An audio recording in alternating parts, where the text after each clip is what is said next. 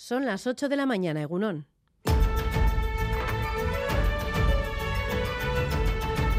Crónica de Euskadi con Irache Martínez. Ante la huelga en la educación pública convocada para este miércoles y el 14 de diciembre, el consejero Joaquín Bildarratz lo tiene claro. Estamos ante una huelga preventiva. Se está convocando una huelga con un texto que se desconoce. Yo la pregunta que realizaría sería ante cualquier convocante. Bueno, ¿y ante qué texto están ustedes convocando esta huelga cuando ni yo mismo, el consejero, no sabe en estos momentos el texto que vamos a elevar a Consejo de Gobierno? Con lo cual entiendo que es una huelga preventiva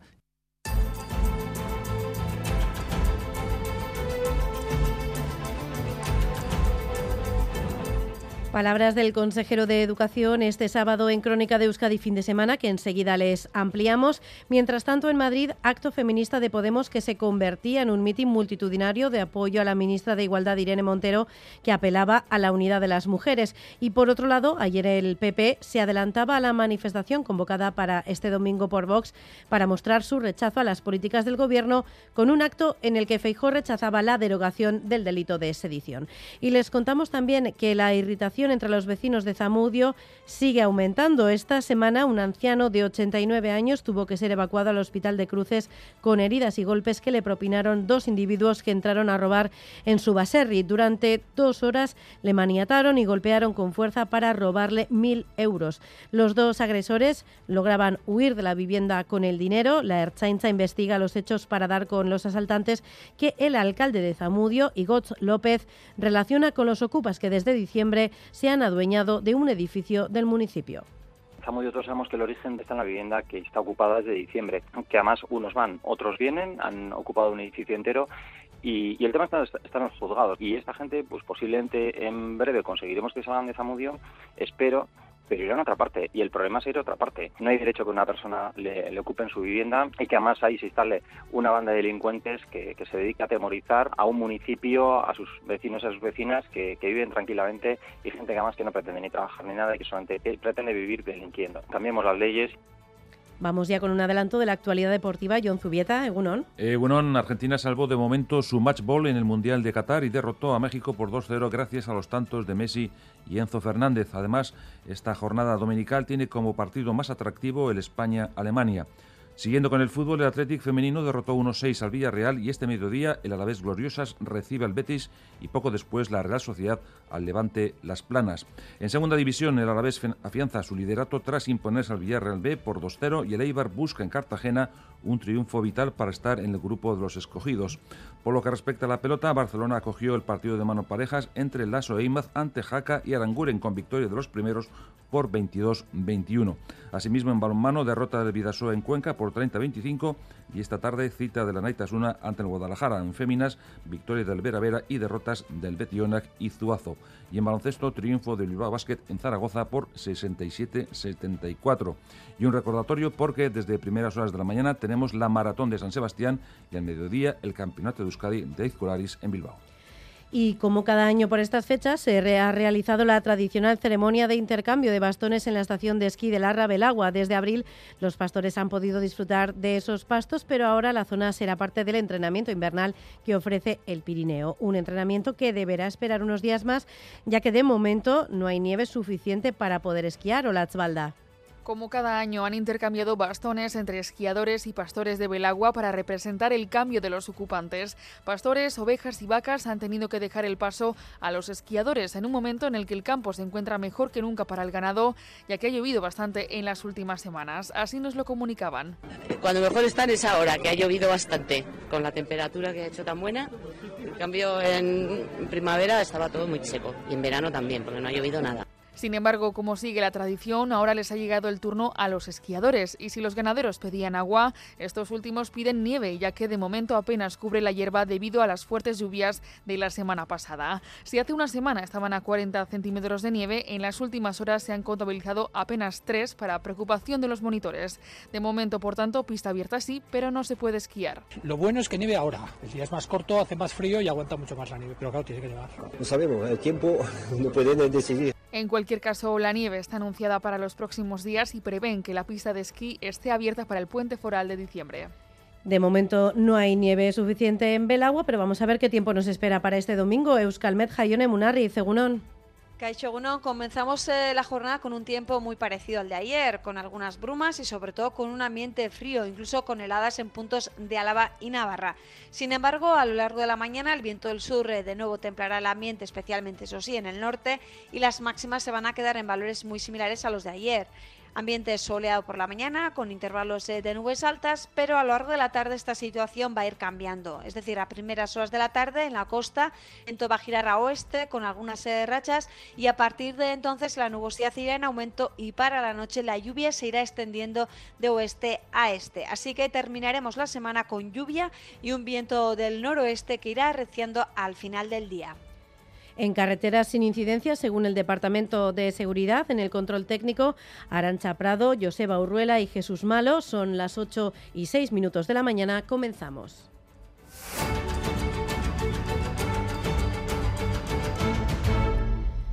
Tenemos por delante una semana marcada por la convocatoria de huelga en la educación pública para este miércoles, que volverá a repetirse el 14 de diciembre. El consejero de Educación, Joaquín Vildarraz, decía este sábado en Radio Euskadi que estamos ante una huelga preventiva. Xavi Segovia.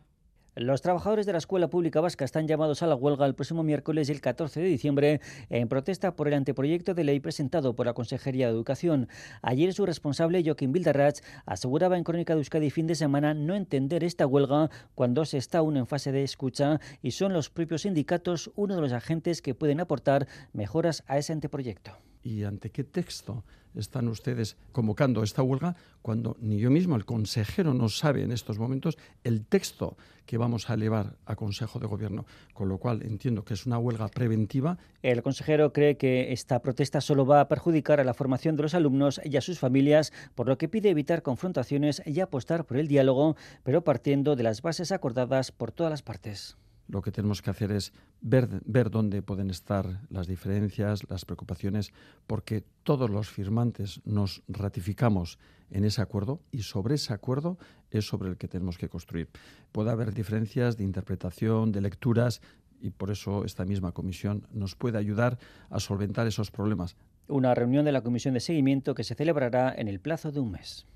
La presidenta del Gobierno de Navarra y secretaria general del PSN, María Chivite, afirmaba este sábado que Navarra va a avanzar en el autogobierno y en relación a la asunción de las competencias de tráfico por parte del Gobierno foral ha lanzado un mensaje claro. La Guardia Civil no se va a ir. Hola, los socialistas celebran el Comité Regional de Navarra alabando el trabajo y los acuerdos realizados en estos cuatro años de legislatura. En el acto, la secretaria general María Chivite aseguraba que no tiene palabras para calificar la actitud de la derecha en relación con la transferencia de tráfico y mucho menos metiendo en el debate a ETA. Señalaba también que la derecha de Miguel Sanz y Aznar fue la primera en anunciar un acuerdo para la transferencia y que Navarra Suma también lo ha tenido en su programa electoral. María Chivite, presidenta de Navarra.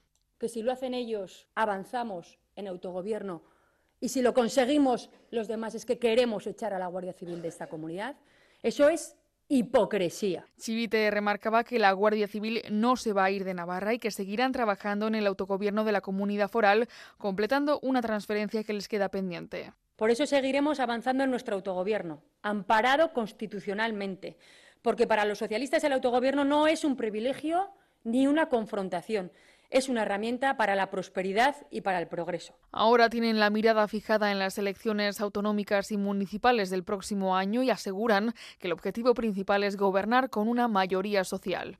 Este sábado en el Parlamento, las ondas de Radio Euskadi, escuchábamos acusaciones cruzadas entre los socios de gobierno y los partidos de la oposición de falta de voluntad para alcanzar un acuerdo presupuestario. Finalmente, las cuentas vascas se aprobarán únicamente con los votos de PNV y PSE. La oposición va a presentar enmiendas a la totalidad. El plazo para registrarlas finalizará el mediodía de este lunes.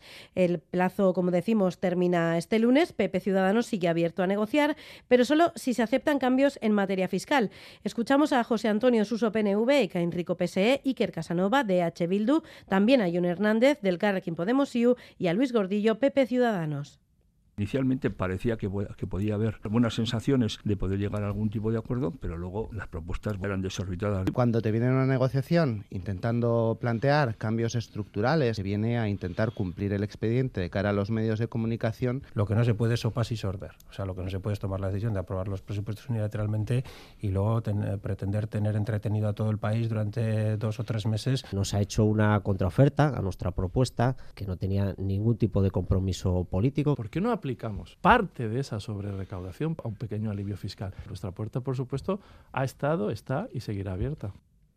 En el Parlamento Las Ondas también abordábamos la subvención al transporte público. Desde el PNV piden al Gobierno central ampliar a partir del 1 de enero las ayudas que hasta ahora pagaba a medias el Estado con las instituciones vascas y así no tener que asumirlo en su integridad. Tanto su socio de Gobierno, el PSE, como la oposición le reclaman que deje de mirar a Madrid y haga uso de las competencias y el dinero público para el beneficio de los ciudadanos. Lier Puente.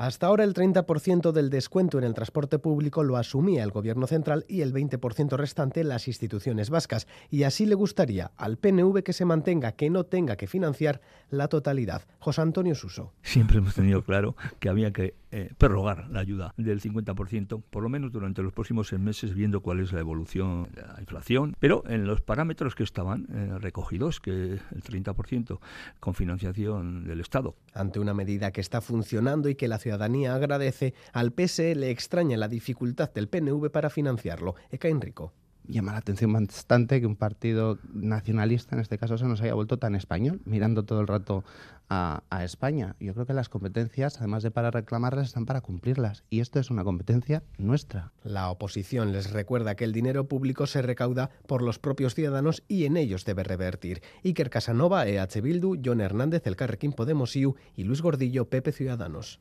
Es paradójico la prisa que se dan algunos en reclamar inversiones, por ejemplo, para el tren de alta velocidad y la enormidad que les cuesta poner medidas al servicio de la ciudadanía. No va a pagar ni Pedro Sánchez ni Íñigo Urcuyu. En ambos casos, cada uno de sus competencias, estamos hablando de dinero público. Lo vamos a pagar todas y todos. El dinero público parece que está ahí en el éter flotando. No, no. Lo paga el ciudadano al final, lo paga el contribuyente, ¿no? Reclaman que se aplique un sistema más progresivo dependiendo de las rentas de cada uno.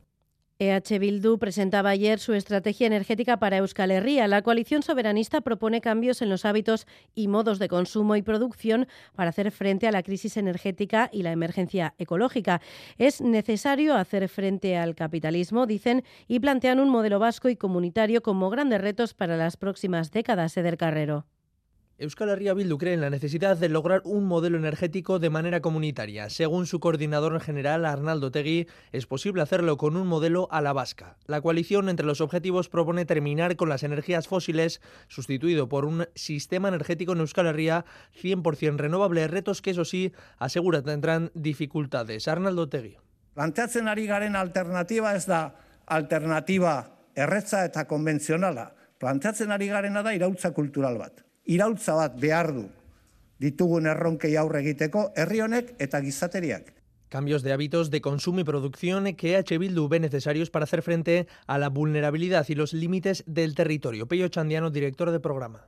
Jakinda erronka izugarria dela eta gure egoera zaurgarria dela, herri bezala zaurgarria garela, uste dugu behartua gaudela erronka hau aukera bezala ikustera. Aukera bat izan behar da transizio energetikoa, bultzatzeko eta katalizatzeko eraldaketa ekosocial bat. La formación soberanista subraya la necesidad de mayor soberanía política y energética para llevar a cabo una transición en el momento en el que dicen la emergencia ecológica entra en fase crítica.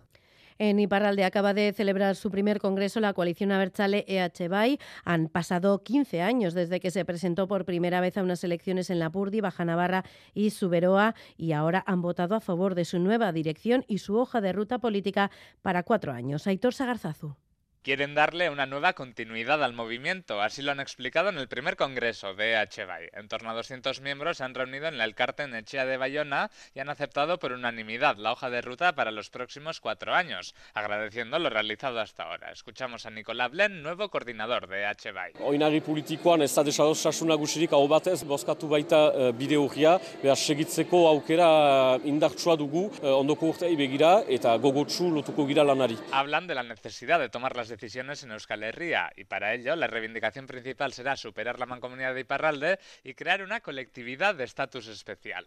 En ese camino, las próximas citas serán las elecciones senatoriales y europeas, pero sobre todo las municipales de 2026. Trece personas formarán el nuevo equipo directivo de HBAI, un grupo joven, 38 años de media y motivado. Matilda Gui será la portavoz. Bizki kontennez, EHBairentzat bozera maire izaitea, ore handi, handi bat da. La, lana bada, baina. También han ratificado el compromiso para seguir trabajando con EH Bildu junto a Mayalen Iriarte y además la coalición ha recibido apoyos internacionales con representantes de Canakia, Polinesia y Córcega. Mientras tanto, en Madrid, acto feminista de Podemos que se convertía en un mitin multitudinario de apoyo a la ministra de Igualdad, Irene Montero, que apelaba a la unidad de las mujeres. Corresponsal en Madrid, Isar Baza.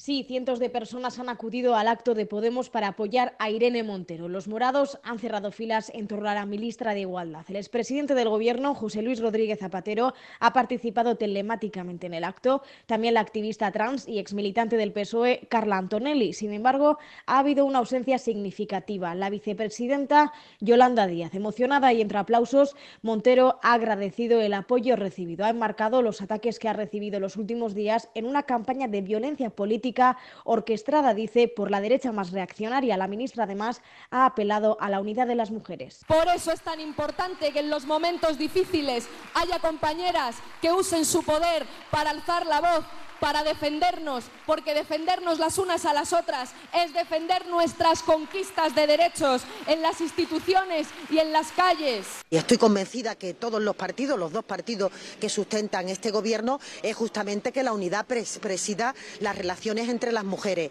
Tenemos demasiados problemas fuera para estar eh, estableciendo, subrayando distintas sensibilidades. De acuerdo con la ministra de Igualdad, la unidad es el único camino para seguir conquistando derechos. Por otro lado, Isaro, eh, ayer el PP se adelantaba a la manifestación convocada para este domingo por Vox para mostrar su rechazo a las políticas del Gobierno con un acto en el que Feijó rechazaba la derogación del delito de sedición.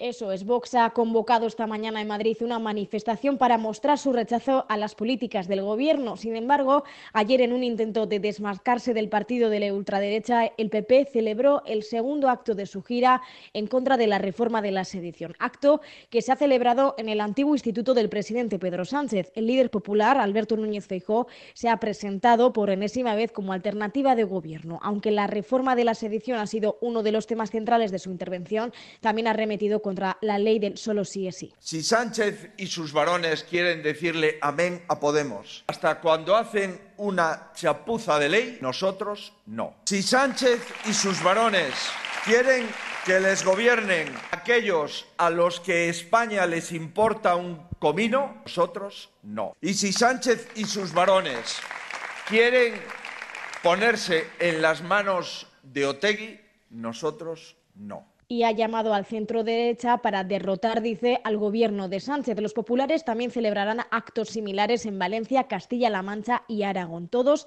territorios gobernados por el PSOE y donde el PP quiere ganar terreno en las elecciones municipales de mayo. Y aquí en casa, el presidente del PP vasco reprochaba al PNV ser el flotador de Pedro Sánchez. Carlos Iturgaiz. El PNV es el corresponsable, es el flotador, es el que les salva a Sánchez y al gobierno socialista y al gobierno de Podemos, a ese gobierno Frankenstein en este país. En Donostia, este sábado, acto de homenaje a Miquel Zabalza, el conductor de autobús de Urbaitzeta, residente en Alza, cuyo cadáver apareció en el río, Vidasoa cuando estaba detenido por la Guardia Civil en 1985. La plataforma Miquel Zabalza R. Equimena y sus familiares lanzaban un mensaje al delegado del Gobierno español en Euskadi y piden una reunión a Denis Ichaso para que el Ejecutivo de Sánchez se posicione de manera clara sobre lo ocurrido y facilite la investigación. Xavier Urteaga. Ante el mural del barrio de Alza de Donostia, que reclama verdad, justicia y reparación, familiares y amigos de Miquel Zabalza han pedido al gobierno español que siga el ejemplo de otras instituciones y lo reconozca como víctima de la violencia policial. José Ramón Zapirain, portavoz de Miquel Zabalza Quimena. Pero el gobierno español no ha reconocido nada todavía oficialmente y eso es lo que queremos buscar. Y ahora están ellos en la posición de hacerlo porque no, ellos son los que, los que tienen todas las herramientas para reconocer ello. Están en el gobierno. Con ese objetivo han solicitado una reunión con el delegado del Gobierno en Euskadi, Denis Ichaso. Recuerdan que hace dos años Ichaso acudió a título personal al homenaje del Ayuntamiento de Donostia a Zabalza. Consideran que fue un gesto positivo y piden que el Estado reconozca la verdad. Pues no entendemos por qué después de 37 años sigue sin esclarecerse la verdad, sin reconocer la verdad el Estado de lo que hizo con Miquel Zabalza y los demás detenidos y que murió eh, a casos de la tortura. En la carta remitida al delegado del Gobierno aseguran que los familiares necesitan que se cierre el episodio por completo. Y vamos ya con los deportes. John Zubieta, Egunon de nuevo. Hola Egunon, el Mundial de Qatar vivió ayer una jornada especial con el especial partido entre Argentina y México. La escuadra albiazul quería evitar un traspié mayúsculo y debía ganar ante un equipo entrenado por el argentino Tata Martino. Al final ganó Argentina, lo hizo por 2-0 con goles de Messi y Enzo Fernández. Los aztecas defraudaron y Messi respiraba tras esta situación límite. Y la verdad que, se hicieron largos los días, teníamos ganas de de volver a tener la oportunidad de, de, cambiar la situación. Sabíamos que era un partido límite porque si no ganábamos hoy eh, ya estaba. Y también sabíamos que ganando hoy volvíamos a acomodarnos y a, depender de, de, nosotros. Y bueno, por suerte pudimos tener eh, la victoria y obviamente fue un descargo para, para todo el vestuario y una, una alegría porque da, da tranquilidad el volver a depender de nosotros. Y en el resto de la jornada, Túnez 0, Australia 1, Polonia 2, Arabia Saudí 0 y Francia 2, Dinamarca 1. Y por lo que respecta a hoy, España se mide a las 8 de la tarde a Alemania. Antes están el Japón, Costa Rica, Bélgica, Marruecos y el Croacia, Canadá. Hablamos de pelota porque Barcelona acogió anoche el encuentro de mano parejas entre Lasso Imaz ante Jaca Aranguren. Miquel Bilbao resume lo que fue este duelo. Miquel, Egunon. Egunon John, a falta de calidad, el partido tuvo emoción y se decidió después de 13 empates en el marcador. Lasso envió un gran pelotazo y la defensa de aire de Aranguren murió bajo chapa. Era el 22 a 21 para Lasso más después de 588 pelotazos y casi 72 minutos de partido. Que no fue un buen encuentro, lo digo porque hubo muchos errores, hasta 23 de un total de 43 tantos. Ander Lima reconocía la importancia, eso sí, de empezar el torneo con victoria. Sí, al final Creo que ha sido un partido muy duro, donde hemos sufrido, nos ha tocado sufrir mucho. La verdad que no me he encontrado nada cómodo en todo el partido, pero bueno, hemos conseguido trabajar y al final con un poco de suerte pues bueno, hemos, conseguido sacar el punto que, nos sabe muy bien. Dos partidos en el arranque del parejas y en dos duelos igualados, 22 a 20 el viernes en Azcoitia y ayer 22 a 21 en Barcelona. Sin duda va a ser un torneo de binomios muy duro, como reconocía, como anticipaba el propio zaguero de Archun. Ya se ve, ¿no? Creo que ayer también partido de 22-20 y 22-21, creo que las parejas muy, están muy igualadas, siempre decimos lo mismo, pero bueno, cualquier frontón en cualquier partido te puede ganar cualquiera y bueno, intentaremos esperar lo mejor posible, que es lo que está en nuestras manos y iremos con ilusión por el siguiente. Al final, 22 a 21 para la Soimaz ante Jaca y Aranguren. En Barcelona también, y en un partido del torneo de segunda, Bacaicoa, Morga Echeverría 22, Zubizarreta, Elizigui 13. Volvemos al apartado futbolístico porque el Atlético femenino se midió ayer al Villarreal en un encuentro de necesidades y venció por 1-6. Jonia Amézaga fue una de las goleadoras. Sí, sí que es verdad que ha sido superior. Eh, veníamos a por los tres puntos, pero hasta el minuto 20 que nos entró el primer gol, eh, pues el Villarreal también, también iba a ganar. Eh, nos ha costado conseguir el, el primer gol, hemos metido el segundo y el tercero nos ha dado esa tranquilidad o esa confianza para, para seguir metiendo goles y, tener el balón que era lo que necesitábamos para seguir metiendo. Además, el Alavés Gloriosas juega hoy frente al Betis. Hay que ganar. Íñigo Juaristi. Lo que más necesita el equipo, aparte de, tener esa sensación de, ganar como la que pudimos tener el otro día, son puntos. ¿no? Eh, tenemos que salir de, esa zona en la que estamos. Es un rival que puede ser, eh, bueno, ya veremos un poco cómo va la liga, pero puede ser de los, que, de los rivales directos y es importantísimo empezar a sumar cuanto antes, ¿no? O sea que es un partido para nosotros vital. Y la Real Sociedad jugará poco después ante el Levante Las Planas. Natalia Arroyo. Intuimos que, que nos va a tocar eso, llevar el ritmo del partido, eh, atacar mucho y atacar bien, sabiendo que ellas pues tienen jugadoras individualidades que, que son determinantes, ¿no? Eh, Elena Zulbe, Irina Arriba, una jugadora con la experiencia de, Maripaz, gente con esa ilusión y a veces ese, ese físico y esa eh, trayectoria en el centro del campo que te va a hacer espeso el partido, bueno, pues tenemos que intentar estar finas, coger un buen ritmo y, parecernos a, esa versión de, de San Mamés. Hablamos de segunda división, por lo que se refiere al Alavés, se enfrentó en Mendizorroza al Villarreal B con el propósito de afianzarse en la primera posición y lo hizo, ganó con solvencia por dos goles a cero. Raúl Pando, Egunon. Egunon John, el Alavés se afianzó ayer en la primera posición de la tabla al derrotar 2-0 el Villarreal B con goles de Salva Sevilla de penalti y Benavides. De todas maneras, no fue un partido cómodo para el conjunto gastistarra, ya que el Villarreal comenzó mandando y tuvo sus opciones, sobre todo un lanzamiento al palo de Collado a los 20 minutos. Se recuperó el Alavés para crear ocasiones y adelantarse en el marcador por mediación de Sevilla desde el punto de penalti, pero tuvo que apelar a la eficacia y a la solvencia para dejar los tres puntos en Mendizorroza. En el 40 de la reanudación llegó el tanto de Benavides, el 2-0 que cerró definitivamente el partido. Luis García Plaza hablaba de victoria merecida. Con humildad, si alguien merece ganar somos nosotros. Es verdad que si te meten el poste, esa es la única jugada que puede cambiar el partido. A partir de ahí creo que somos mejores que ellos, es mi, es mi sensación, ¿eh? ¿vale? Es, nosotros en la segunda parte no hemos sufrido nada y nosotros veíamos, hostia, podemos marcar, hemos tirado no sé cuántos córneres. Y al final, claro, te dicen, marcas a balón parado, ya, claro, pero es que te hemos tirado seis córneres. O sea, es que hay una, pues, si tiras uno es más difícil marcar. Eh, hemos, hemos hecho muchas situaciones de peligro. Los albiazules alcanzaron ayer los 34 puntos en 17 partidos y el viernes visitan a otro de los candidatos al ascenso, el Granada. Asimismo, el Eibar tiene que medirse al Cartagena, que en el pasado ejercicio le endosó una goleada. Asier Careaga nos informa acerca de este duelo. Asier, Egunon. Egunon John y los armeros tienen muy presente la goleada 4-1 que sufrieron la pasada temporada en el Cartago Nova y desde luego esta vez no están dispuestos a tropezar en la misma piedra. Gaizka Garitano sabiendo que el año pasado ya perdimos allí y que, eso es una buena referencia para, corregir los errores que cometimos el año pasado allí y que, nosotros también estamos bien, ya estamos bien fuera desde hace un tiempo, yo creo que con buenas actuaciones y buenos resultados y tenemos que intentar seguir en esa línea. Para el entrenador de Eibar sería clave adelantarse en el marcador. Cuando nos ponemos por delante somos un muy buen equipo que es muy difícil de remontar y marca mucho también porque es verdad que la mayoría de los equipos se nos están metiendo muy atrás últimamente. Prácticamente tenemos que llevar todos los partidos mucho la iniciativa, especialmente en casa, ¿no? Eh, siempre cuesta más, ¿no? No solo nos cuesta a nosotros en esos últimos metros, sino que les cuesta yo creo que a todos los equipos, ¿no? El Eibar defiende su puesto de playoff de ascenso ante un rival directo como el Cartagena, que solo tiene dos puntos menos que los azulgranas. El técnico cartagenero Luis Carrión no podrá contar con Franchu debido a la cláusula del miedo, mientras que Garitano tendrá las bajas de Arbilla y de Akeche por lesión. La cita a las 6 de la tarde. Hablamos de baloncesto porque el Bilbao Basket se enfrentó anoche al Zaragoza en terreno maño y se adueñó del marcador por 67-74 y por su parte sin tiempo casi para descansar tras su derrota europea ante el Barcelona el Vasconia recibe al Girona. Hablamos de balomano porque el Vidasoa tenía una cita complicada en Cuenca ante el Ciudad Encantada y cayó por 30-25. Jacobo Cuétara reconocía la superioridad local. Bueno, un resultado normal con la diferencia de nivel que ahora mismo hay entre los dos equipos. Que nosotros Ahora mismo podemos ser el sexto o séptimo mejor equipo de la liga de nivel a día de hoy.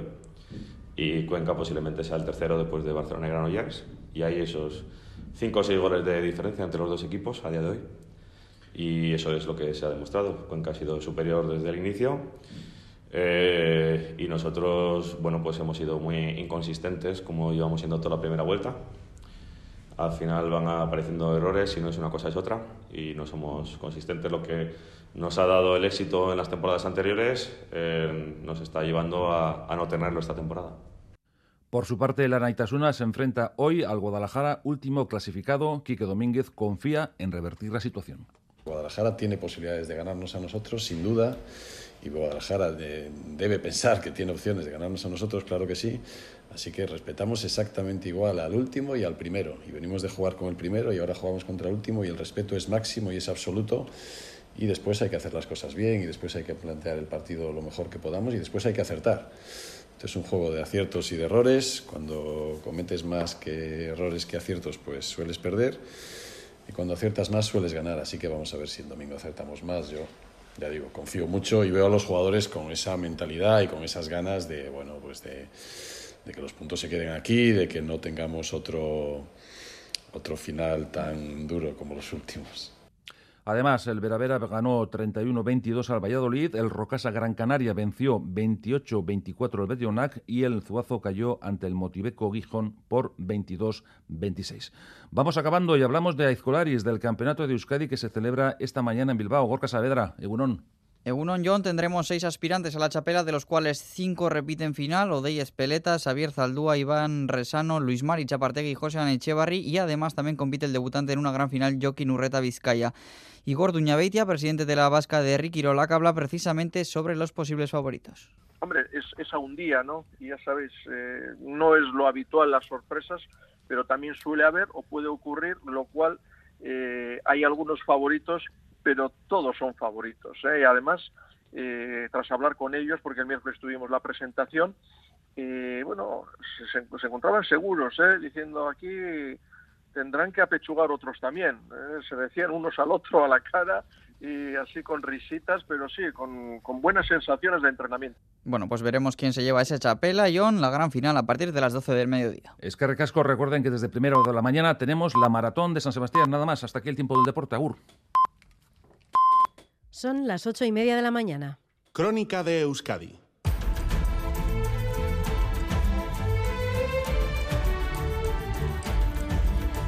A esta hora, como siempre, repasamos el pronóstico del tiempo para las próximas horas. Euskalmet, Jaione Munarriz, Egunon. Caixo Egunon, comenzamos eh, la jornada con un tiempo muy parecido al de ayer, con algunas brumas y sobre todo con un ambiente frío, incluso con algunas heladas en puntos de Álava y Navarra. Sin embargo, a lo largo de la mañana, el viento del sur de nuevo va a templar el ambiente, especialmente en el norte, y las máximas se van a quedar en valores eh, parecidos eh, a los de ayer. Ambiente soleado, con algunas nubes altas, pero a lo largo de la tarde esta situación va a ir cambiando en la costa el viento va a girar a oeste con algunas rachas fuertes y a partir de entonces eh, la nubosidad irá en aumento y para la noche la lluvia se irá extendiendo de oeste a este. Así que vamos a terminar la semana con lluvia y un viento del oeste o noroeste que irá reciendo al final del día.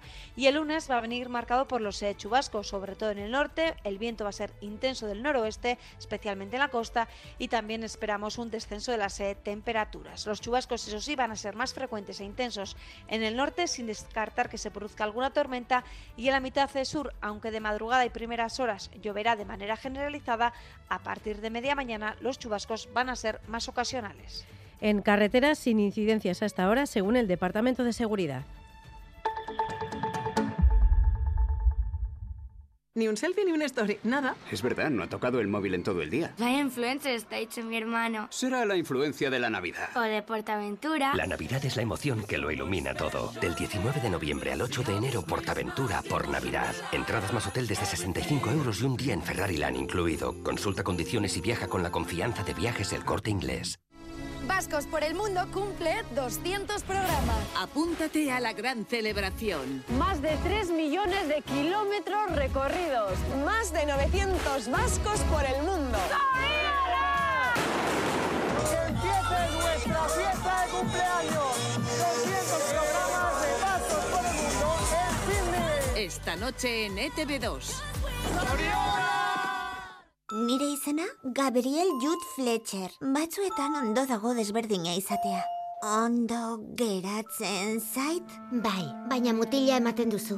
Eskolan mutilak bezalakoa naiz. Mutilien arropa jantzen dut. Orduan, mutila naiz? Gabi, zortzi urtetik amairu urtera. Azaroaren hogeita bostean zinemetan.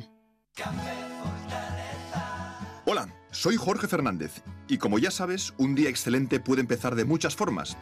Lo que igual no sabías es que con las nuevas cápsulas de aluminio Café Fortaleza Platinum Excellence, además puede empezar muchas veces. Pruébalas y haz de tu día un día excelente.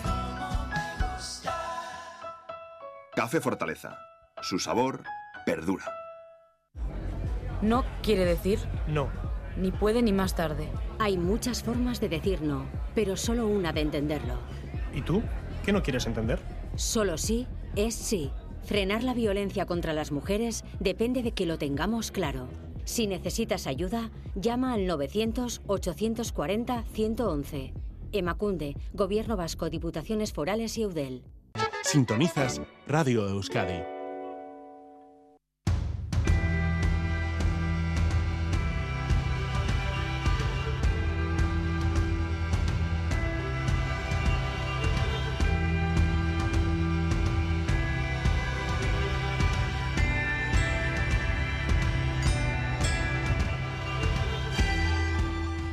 Euskaltzalen Topagunea es una iniciativa surgida de la acción conjunta entre diferentes agentes sociales e institucionales que tiene como objetivo impulsar el uso del euskera y activar las actitudes en favor de su utilización, incidiendo en los hábitos lingüísticos de la ciudadanía. Este domingo en Crónica de Euskadi, fin de semana, está con nosotros Kiki Amonarriz, presidente de Euskaltzalen Topagunea. Egunon. Egunon, egunon, egunon. Euskaraldiaren azken txampan gaude dagoeneko, e, aurten zein izan da zure rola? Hau bizi, ala belarri prest?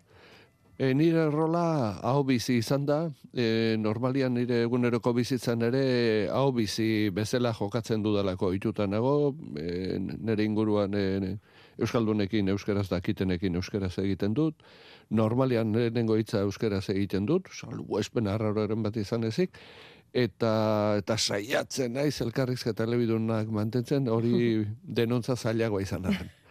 elebiduna izango da bai elkarrizketa hau orduan. Oh, eh, ¿Cree que esos roles que adquirimos eh, cuando participamos en Euskal al Día se mantienen a posteriori o el compromiso termina cuando acaba la edición correspondiente eh, que nos olvidamos y hasta el año que viene o hasta dentro de dos años eh, pues la dejamos ahí? Hori alda erronka, eh, rol horiek mantentzea?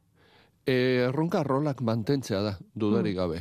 Eh? Eta guk badakigu, Euskaraldian eh, kolpe handi bat ematen dugula, erabileran hobekuntza nabarmenak izaten direla, eta gero inertzia sartzen da, markatu, eta inertzia horrek eh, eragiten du, ba geistea e, Euskaraldian izandako lorpenak, baina beti, gelditzen dena, abia puntua baino hobea da. Por eso siempre solemos eh, incidir en la necesidad de dar continuidad a todas a, eh, todos aquellos eh, logros que se han conseguido durante Euskara al día. Seguramente muchos oyentes que han, estudiado euskera, que están estudiando o han intentado, saben que en un momento dado se consigue llegar a unas cotas de conocimiento o de uso X y que luego eh, al tiempo, si, si, no se mantiene ese uso, si no se sigue eh, alimentando, digamos, ese proceso de aprendizaje, eh, lo que se tenía se va perdiendo. Eh, los idiomas nunca son estáticos. todos los días aprendemos olvidamos algo de los idiomas que manejamos. Por eso eh, decimos siempre que es eh, muy necesario, tanto en los procesos de aprendizaje como en los procesos de uso, eh, mantener, digamos, ese flujo que alimente tanto la motivación, tanto el proceso de aprendizaje como el uso del idioma, en este caso el euskera. Por eso animamos a todos los oyentes que estén estudiando, que no sepan, o que sepan euskera a que mejoren sus niveles, pero continuamente. Euskara al día, digamos que es un entorno en el cual se crean condiciones eh, ambientales favorables a la mejora tanto del uso, sobre todo el uso, pero también de la motivación con respecto al idioma. Y eso hace que mucha gente que quizás en otro momento o en otras circunstancias no se anima a utilizar eh, el euskera que sabe o, de, o por lo menos a abrir las puertas a que el euskera se utilice con, con ella, ¿eh? en el caso de, de muchos eh, Belarri Prest, mm. pues Euskara al día lo que da son las condiciones para que la gente se anime de una manera masiva a dar ese paso. Mm. ¿Cree que iniciativas como Euskara al Día son necesarias para fomentar el uso del euskera o hacen falta, además, entiendo, otras herramientas más eficaces para mantener el compromiso con el euskera? Vamos a ver, Euskara al Día eh, creo que es eh, un, eh, un artefacto nuevo, novedoso, y que hemos visto que, que genera unas energías con respecto al idioma inmensas. Pero digamos que no es el remedio para todos para todas las necesidades que tiene el euskera. No. Euskera al día se centra en un aspecto, que es la mejora del uso sobre todo oral, eh, a nivel de a nivel individual y también a nivel co eh, colectivo eh, con por medio de los arigunes. Eh, pero digamos que Euskara al día necesita también de otras muchísimas medidas ¿eh? para que el proceso de normalización del euskera avance. Eh, se necesitan planes de euskera, se necesitan productos en euskera, se necesitan otro tipo de campañas, se necesita, un, eh, eh, se necesita la educación, se necesita la, todos los sistemas de alfabetización, escaldonización de adultos, etcétera, etcétera pero sí podemos decir que Euskara al Día es eh, un ejercicio social novedoso. Eso solemos repetirlo muchas veces. Euskara al Día no es una campaña a favor del euskera. Por eso muchas veces eh, personas que, eh, que están muy a favor del euskera, pero que no tienen un nivel de comprensión mínimo, a veces se suelen, digamos que se suelen sorprender, ¿no? Pero no puedo participar. No, es que en este caso esto no es una campaña a favor del euskera. Esto es una... es un ejercicio social para mejorar y optimizar las posibilidades de uso real. Lo que animamos es a la gente es por lo menos que llegue a un nivel de comprensión para ir poder participar en posteriores Euskaraldias. Por ejemplo, cuando eh, se quiere formar un eh, arigune, que son espacios donde es posible el uso, eh, mm, el uso del euskera en entornos naturales, sean lugares de trabajo, sean clubes deportivos, bueno, sean actividades comerciales.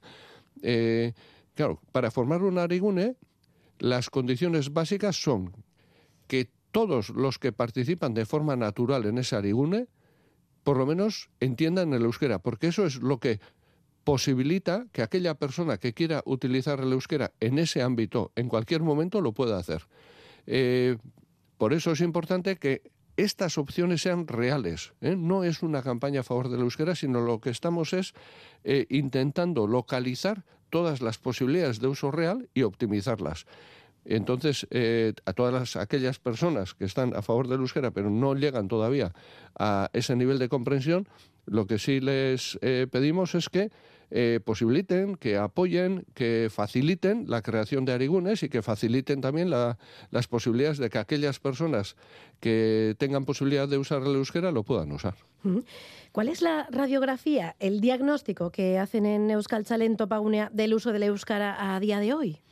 Bueno, el, eh, diagnóstico que solemos hacer eh, lo solemos resumir con un par de palabras, ¿no? Eh, una es que estamos en una encrucijada y la otra también que estamos en una situación de, de impasse, digamos.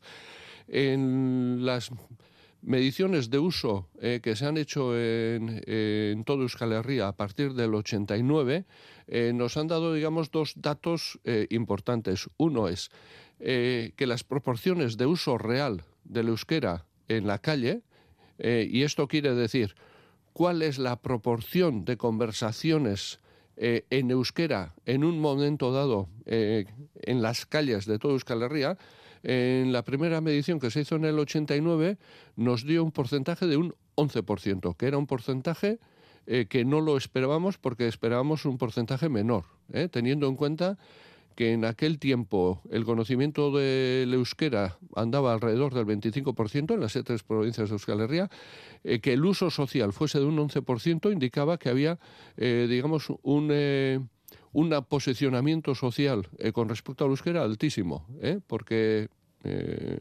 para que un idioma se pueda utilizar Claro, no es eh, necesario solo que las personas lo sepan, sino que es que las personas lo sepan, que las personas que están en esas conversaciones todas sepan euskera, que además todas las personas sepan que los demás saben euskera, que además eh, tengan eh, una posición favorable al uso. O sea, se tienen que eh, cumplir muchos requisitos para que en una situación donde hay 10 personas, por ejemplo, eh, el uso del euskera sea pues del 20 o del 25%. En ese, y entonces, en aquel caso, que nos dio un 11%, nos pareció eh, un porcentaje muy interesante. ¿Qué ha ocurrido en los años posteriores? Lo que ha ocurrido es que en el año 2006 llegamos prácticamente al 14% y luego ese porcentaje ha ido descendiendo en, las últimas mediciones y justo en la última por lo menos se ha logrado eh, mantener eh, los niveles de uso que en la última medición del 21, que, es, que ha salido un 12,6%, se ha mantenido justo en la misma proporción que hace cuatro años. Entonces nuestra, eh, nuestra lectura es, bueno, tenemos una proporción de uso que eh, nos, está, em, nos está dando a conocer que hay unas, eh, una posición social favorable al uso del euskera, pero estamos viendo también que el incremento del conocimiento del euskera eh, no está trayendo consigo un aumento correlativo del uso social. Con lo cual, estamos viendo también que necesitamos un impulso de, de las políticas lingüísticas, que necesitamos digamos, un salto cualitativo eh, a nivel social eh, con respecto al uso del euskera. Y euskera al día, digamos, que es una de las palancas que estamos activando para que este uso, eh, para que este uso social aumente. Nos llama la atención que su uso empieza a decaer entre la juventud, entre la gente más joven. un informe de UEMA, Udalerri Euskalduren Mancomunitatea, realizado únicamente en los municipios donde más euskera se habla, advierte de que el uso del euskera está retrocediendo en 1991 con un 72% de conocimiento del euskera. El uso era era del 54%. Y 30 años después, con un conocimiento del 73%, parecido un poquito más, el uso ha descendido hasta el 41%. Eh, ¿Esto cómo se explica? Bueno, esto se explica porque tenemos, digamos, unas eh, dinámicas sociales eh, contradictorias. ¿eh? El uso del euskera en las zonas más euskaldun parlantes está bajando por varias razones que comentaremos ahora y justo en zonas más castellano parlantes históricamente el uso del euskera está, eh, está subiendo. ¿no? Digamos que se está homogeneizando eh, las, real, las, realidades sociolingüísticas diferentes de, de toda Euskal Herria también, digamos que están eh, homogeneizándose en cierta manera. Eh, en las zonas más euskaldunes tenemos que tener en cuenta que ha habido unos cambios poblacionales muy importantes. En muchos pueblos pequeños muy euskaldunes se han eh, se han hecho barrios nuevos, se han hecho casas nuevas, hay cambios de población, la gente que vivía en esos pueblos ha salido y gente que vivía fuera ha, ha ido, digamos, a zonas más rurales. Eh, gente que viene de fuera de Euskal Herria, de fuera del Estado, también está llegando a estas zonas, digamos que históricamente han sido unas zonas, eh, entrecomillado, más aisladas. Entonces, esto está, dando eh, como resultado unos cambios eh, en lo que es la estructura poblacional eh, de, de, estas zonas hasta ahora muy, muy euskaldunes y que está llevando a que pese a que el conocimiento, digamos, en términos generales se mantiene, digamos que es un el tipo sociolingüístico de las personas que están viviendo ahí también está cambiando. Digamos que eh, la, las personas que tienen como primera lengua el euskera en proporción están bajando también, eh, digamos, porque estos cambios poblacionales hacen que las personas que tenían el euskera como primera lengua están saliendo y están viniendo personas que tienen el euskera como segunda lengua o, digamos, como lengua no habitual de uso también dentro de las familias. Entonces, eh, sí, esto nos lleva, digamos, a la necesidad también de cuidar eh, estas zonas, porque digamos que estas zonas serían eh, en nuestro pequeño Amazonas, es decir, eh, son las zonas, en nosotros en Euskera le decimos Arnasguneak, eh, digamos que son las zonas que nos dan eh, el, ámbito o para poder respirar en euskera. Entonces creo que bueno, eh, estos cambios que en cierta manera son naturales y son eh, muchas veces también normales, eh, pues necesitan también un cuidado especial. Y eso nos lleva también a, a tener en cuenta eh, las necesidades propias que tienen estas zonas, digamos, de, eh, además de poblaciones más pequeñas, tanto a nivel asistencial, a nivel de médicos, a nivel educacional, y a tener también muy en cuenta en los planes urbanísticos y en los planes de, de crecimiento que se desarrollen también el factor lingüístico. Uh -huh. Hace ya 40 años de la ley de normalización del euskera. No ha llovido ni nada. ¿Habría, ¿Habría que cambiar algo? Zeo zera aldatu beharko genuke, ala ondo dago, legea momentu hontan? Bueno, nik uste aldatu beharko litzatekela. Beste kontu bada, ea baldintza soziopolitikoek aukera ematen duten aldaketa hori onuragarria izan dadin, ez? E, kontutan izan behar dugu, e, Euskararen legea duela berrogei urte sortu zela, eta orduko errealitate soziolinguistikoari erantzuten diola, eta orduko e, errealitate soziopolitikoak baldintzatuta sortu dela, ez? Lege horri esker, asko aurreratu dugu, e, hainbat esparrutan, ez? E, lege horrek eman zizkigun, e, eskubideak e, iztunoi, euskeraz egin izateko e, gure bizitza sozialaren esparru desberdinetan. E, legeari esker e, aurrera pen haundia izan dugu, bai hezkuntzan, bai administrazioan, edabidetan, neurria palago batean batez azken urte hauetan, eta beste hainbat esparrutan. Baina ikusten ari gara gure realitate soziolinguistikoa guztiz aldatu dela, ez? E, legea sortu zenean, e, eskola publikoetan euskaraz ekiten irakaslak euneko amar ziren, kontu, eh? esate baterako datu bat emateagatik. Eh? Edo etzegoen euskarazko ikusentzunezko e, publikorik. Eh? Orduan, bueno, hor e, jauzi ikeragarriak eman ditugu, Baina, e, iruitze zait, e, ba, aldaketak ere hor ditugula, ez? Ezkuntza sistemari esker momentu honetan ia-ia e, ezagutzaren universalizaziora iristen ari gara, baino ezkuntzaren legearen e, eztabaidan ikusten ari garen bezala, e, beharrezko egokitzapenak baditugu. Eta esate baterako, ba hor daukagu, e, aixialdiaren edo ere ez formalaren e, ingurua. Nun? Hogeita bost urtetik berako gazte e, ia guztiek esan genezake ja euskeraz badakitela, eta beraz horrek posibilitatzen digu, hezkuntzaz aparte, arnazgune funtzional handi bat sortzea, ba eskuntzaz formalaren eremuan. Eta horri, lege babes bat ematea e, importante izango litzateke. Edo adimen artifizialak ekarri dizkigun posibilitateak itzulpenen inguruan horrek posibilitatzen du euskarazko funtzionamendua ba orain arte baino asko zere errestasun handiagoarekin. Uste dut alde horretatik egokitzapen bat e, oso onuragarria litzatekela eta gero hor dago aspektu bat e, arnazgunekin lotuta ere, aztu ezin duguna, ez? Eta da, e, Euskararen legearen sortzi puntu oiru artikulua e, inkonstituzionaltzat hartu zuten, eta artikulu hortan baimentzen zen, errealitate soziolinguistikoen arabera euskera utxoezko funtzionamendua. Eta hori, e, konstituzioaren aurkakotzat jo zen, eta horrek ekarri ditu gero, ba, e, judi, administrazio, e, bueno, e, judikaturatik eta bain bat errekurso eta barret. Uste hor, legearen egokitzapena ere e, beharrezkoa dela ikusita ba, e, esparru e, e, e,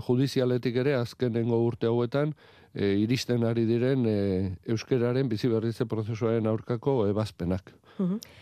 A menudo hablamos de la realidad de la comunidad autónoma vasca, pero hay otras realidades en Euskal Herria eh, bien diferentes, por ir por partes. Por un lado está Nafarroa, entre otras cuestiones está el problema de la zonificación del euskera. Por otro lado, también Iparralde, eh, porque hablábamos de Nafarroa, pero también en Iparralde hace tan solo unos días colectivos como Seasca y el propio alumnado salían a las calles para pedir al gobierno francés poder hacer los exámenes de bachiller en euskera. Así que el euskera tiene diferentes realidades en la propia Euskal Herria, que no es fácil. No es fácil y, digamos que eso también eh, digamos, pone de manifiesto eh, la necesidad de, por una parte, de una oficialización del euskera en todos los ámbitos territoriales donde se habla. Eh, esta reivindicación, digamos, que lleva ya lustros en nuestras tierras, y, creemos, y es eh, notorio además, eh, que allí donde el euskera tiene mayor, eh, mayor protección legal, el nivel de recuperación es mayor y eso lo estamos viendo todos los días por medio de los datos. ¿no? en Navarra, digamos que es, es absolutamente kafkiano que personas que viven con 5 kilómetros de, distancia tengan, eh, tengan derechos eh, legales con respecto al euskera diferentes. Eh, esta es una realidad que se debería de, superar cuanto antes, pero también sabemos que hay una realidad social en la cual, digamos, el tema del euskera es un tema eh, que todavía eh, provoca muchos debates. ¿eh? Digamos que, mm, resumiendo, una tercera parte de la población ahora está a favor del euskera, una tercera parte está en contra y tenemos una tercera parte que está en una posición, digamos, más neutral. desde nuestro punto de vista es importantísimo dar pasos con respecto a la, con, respecto a la oficialización, pero paralelamente también es importante trabajar eh, ese posicionamiento a favor del euskera eh, en la eh, sociedad navarra. vemos que esas dos líneas de trabajo deben de ir en paralelo. Y luego la realidad en el Estado francés, pues es, digamos, una realidad mucho más mucho más alarmante, ¿no? pese a que en los últimos años hay una especie de Em, protección oficial también con respecto al euskera y que se han creado eh, tanto eh, la mancomunidad de municipios de, de Iparralde eh, y que se ha creado la oficina pública del euskera a favor del euskera también, todos, todo el trabajo que desarrollan se desarrolla en un espacio, digamos, alegal. el año pasado eh, fuimos testigos de todo eh, el debate que, se, que surgió con respecto a la ley MOLAC, una ley que sorpresivamente eh, se adaptó y, bueno, se eh, Jesús, a veces el traductor eh, eh, automático se me estropea a mí. ¿eh? una ley que se adoptó en, el, en Francia por la mayoría, por mayoría además, que, que nadie esperaba que una ley de este tipo bueno, saliese adelante en el Estado francés y luego, eh, digamos, eh, la, la oficina constitucional, no me acuerdo ahora el nombre eh, exacto, dijo que aquello era inconstitucional, el presidente Macron dijo que no, que se seguía apoyando aquella ley. entonces, digamos que hay un debate dentro de lo que es el Estado francés también de qué es posible y qué, es, y qué no es posible con respecto a la oficialización, o por lo menos al apoyo eh, con respecto a lenguas eh, minoritarias.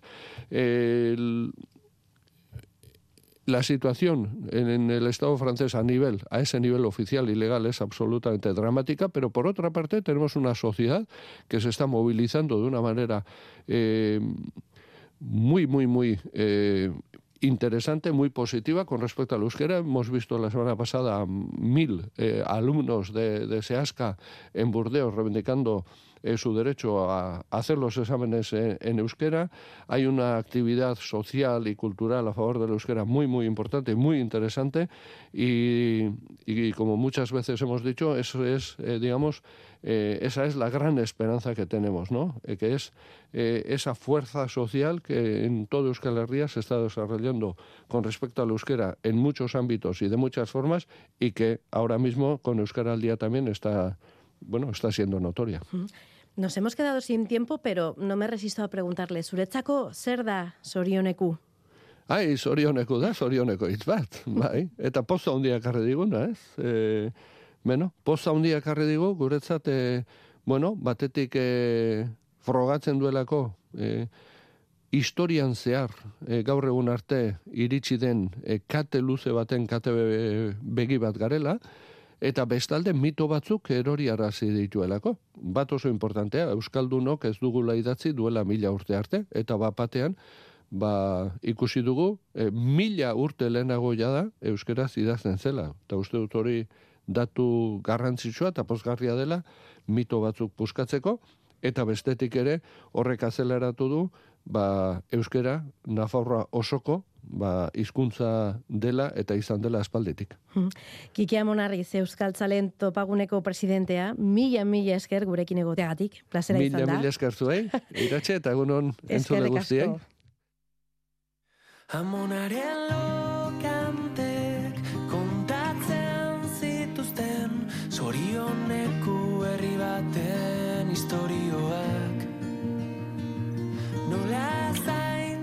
zuten nola maite zuten haien ahotan bizi zen izkuntza. Y nos despedimos precisamente con Irulegiko Esku, un tema de Bulego. Ondo izan. Esku honetan dago zure ondarea Irulegiko esku atxeden hartu ezazu Guk zainduko dugu altxorra Bizirik egon bedi Bizirik egon bedi Bizirik egon bedi beste mila belaunaldi. Bizirik egon bedi Bizirik egon bedi Bizirik egon bedi beste mila belaunaldi. Debekuetan iraultza zara. Garaipenetan ere serki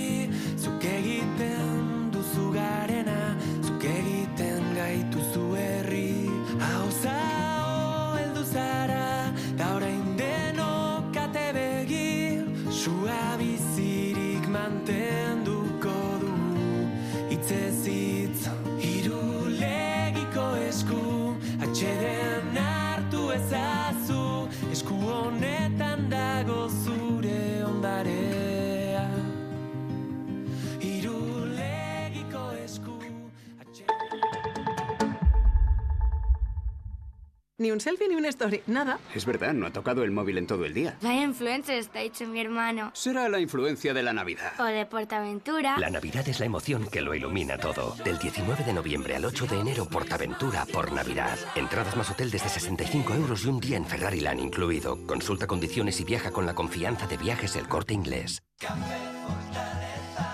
Hola, soy Jorge Fernández y como ya sabes, un día excelente puede empezar de muchas formas. Lo que igual no sabías es que con las nuevas cápsulas de aluminio Café Fortaleza Platinum Excellence, además puede empezar muchas veces. Pruébalas y haz de tu día un día excelente.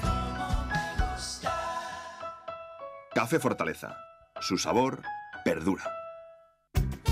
¿Sabes que en Miele están buscando el apellido vasco más largo? ¿Y eso? Porque la durabilidad de los electrodomésticos Miele es tan larga como un apellido vasco. Además, el apellido más largo se lleva 800 euros para comprar un nuevo electrodoméstico Miele. ¿Y cómo puedo participar? Vete a la tienda oficial de Miele en Plaza Euskadi 3 o infórmate en el perfil de Instagram de Miele España. Perfecto, a la tarde lo veo. Miele, electrodomésticos diseñados para durar 20 años. 688-840-840. El número de WhatsApp de Radio Euskadi.